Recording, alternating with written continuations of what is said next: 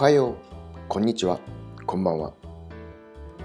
今日もこのポッドキャストを聞いてくれてありがとう。今日は4月19日火曜日。今、午前8時53分です。雲がありますが、晴れです。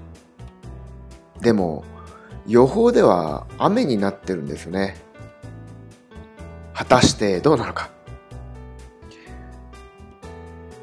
会計が間違っていてお金を多く払ったって話をおとといしました。で昨日スーパーに行ってきました。事情を説明したらすんなり返金されました。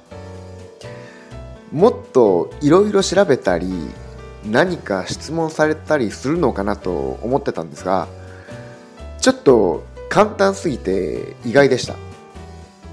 実はお金が返ってこないんじゃないかなと思ってたし帰ってきても時間がかかるんじゃないかなと思ってたので拍子抜けです。でも良かったです。そんなわけでまた明日。